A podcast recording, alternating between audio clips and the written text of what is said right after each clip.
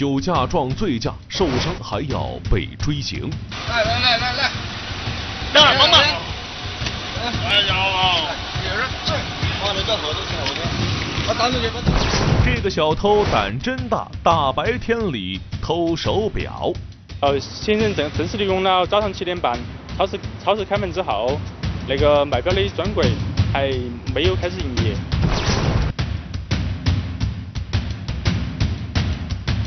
拍案说法为您讲述。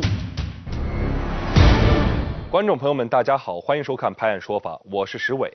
前两天在江津城区呢发生了一起两车碰撞的交通事故。经过交巡警的现场调查，发现这起事故啊，竟是驾驶员酒驾惹的祸，而且还是酒驾撞上了醉驾。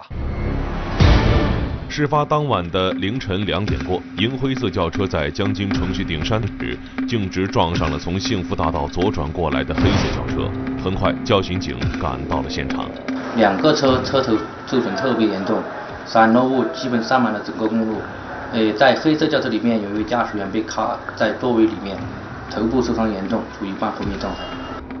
于是，交巡警立即联系了消防队和幺二零急救车前来救援。在大家的努力下，最终将卡在驾驶室的司机成功救出，送往医院。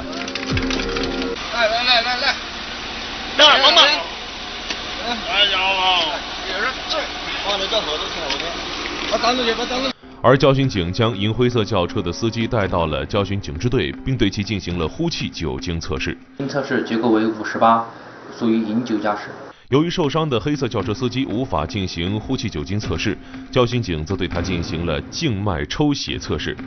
测试结果出来之后，大家都吃了一惊。黑色轿车司机一百毫升血液里竟然含有一百六十九点三毫克的酒精，属于醉酒驾驶。在本次事故之中，银灰色轿车驾驶员饮酒驾驶将受到档口机动车驾驶证六个月记十二分、罚款一千元的处罚。另外，黑色轿车驾驶员虽然在本次事故中受伤较严重，但是其因为其行为已经违反了 交通法醉酒驾驶的规定，他将以涉嫌危险驾驶罪被公安机关移送追刑，同时将吊销机动车驾驶证，五年之内不得重新考取。所以说呀，喝酒开车真是别侥幸，这酒驾撞醉驾，最后谁呀都跑不了。小冉是渝北一家手表店里的工作人员啊。四月三号的时候呢，他在盘点店里的手表数量的时候，发现这个数量不对啊，展示柜里的手表啊居然少了四块，这是怎么一回事呢？不开表的价值啊还是比较重，大概要一万多块钱。然后老板当时要我们个人赔，然后肯定都很紧张啊，然后所以马上都报警了。在接到报警后，民警立即展开调查。展示窗里那么多手表，为何只少了四块？会不会是员工监守自盗呢？带着这些疑问，民警调取了店里案发前几天的监控视频，终于在四月一号早上七点三十分左右的时候，发现了嫌疑人的身影。把那个把柜台撬开之后，他专门选选了四块他觉得比较好的手表，然后揣入，然后马上揣入自己荷包，马上起身就离开了。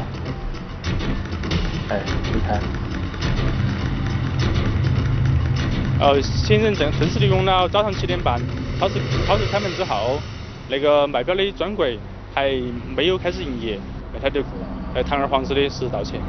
随后，民警通过监控视频锁定了嫌疑人的车辆，最终找到了其藏身之处。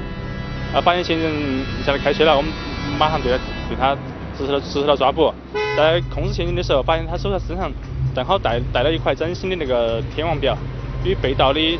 四块表中其其中一块黑松完全吻合，一个简单的那个询问，他承认了他盗窃表的事实，并马上带我们到他家里面，从他的那个客厅天花板呃的夹缝里面，呃找到了剩余的被盗的表。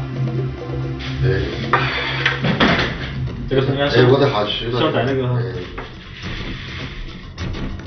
经民警调查了解到，原来嫌疑男子姓吴，平时很喜欢手表。有一次路过这家手表店时，很喜欢里面的几块手表。当他发现手表店和超市挨着，早上超市开门时，手表店还没有营业，也没有锁门，也没有员工在。于是趁着这个间隙作案，将自己心仪的手表偷走。目前该男子已被刑事拘留，案件还在进一步侦办中。喜欢就去偷啊，这种逻辑也太奇葩了吧！触犯法律，最终只能是自食其果。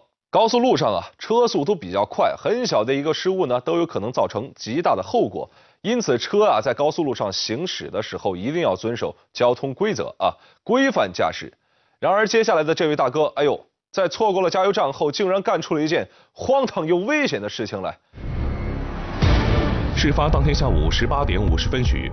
交通行政执法总队高速公路第四支队四大队执法人员在日常巡逻沪渝南线高速公路时，发现进城方向石柱停车区出口有一辆货车正在逆行，准备进入停车区。于是执法人员立即通过执法车喊话器，示意该车立即将车停至应急车道内。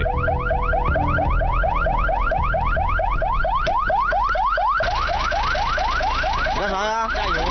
加油！加油！能不能调过来加呀？刚过来为啥不看呢？你这样多危险呢！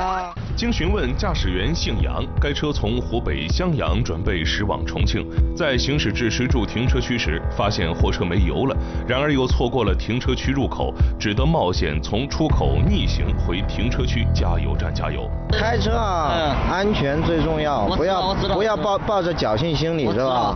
随后，执法人员对驾驶员杨某进行了安全教育，并提醒广大市民切勿在高速路上倒车或者逆行，否则将会受到处罚两百元，并会受到一次性记十二分的处罚。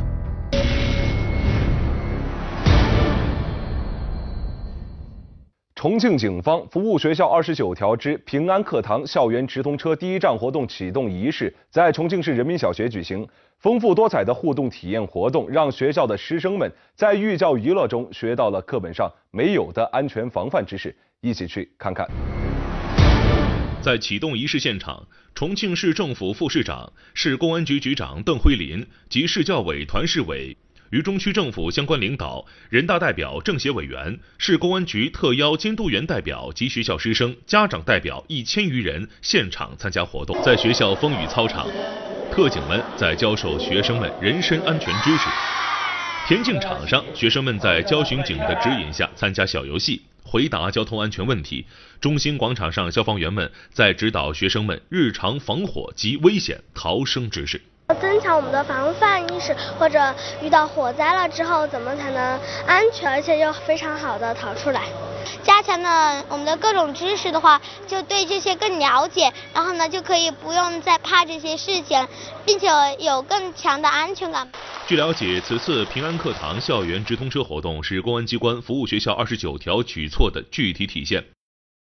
通过我们这种活动，让全部学校的学生更加的提高我们的防范意识，让我们学校的校园更和谐、更安全。那对学校而言，对孩子、医生而言，这一次的活动就像一颗安全的种子，就撒在了这个孩子的心里。他慢慢会根据他的自己的成长，会长成一棵大树的。同时，我相信我们的学生一定会传播这样的安全意识，影响他身边的人。重庆市公安局今年一月份推出了服务学校二十九条措施，包括提供便捷高效服务、提供安全防范服务、严处校园违法犯罪、强化保障监督措施等内容，获得社会各界广泛赞誉。截至目前。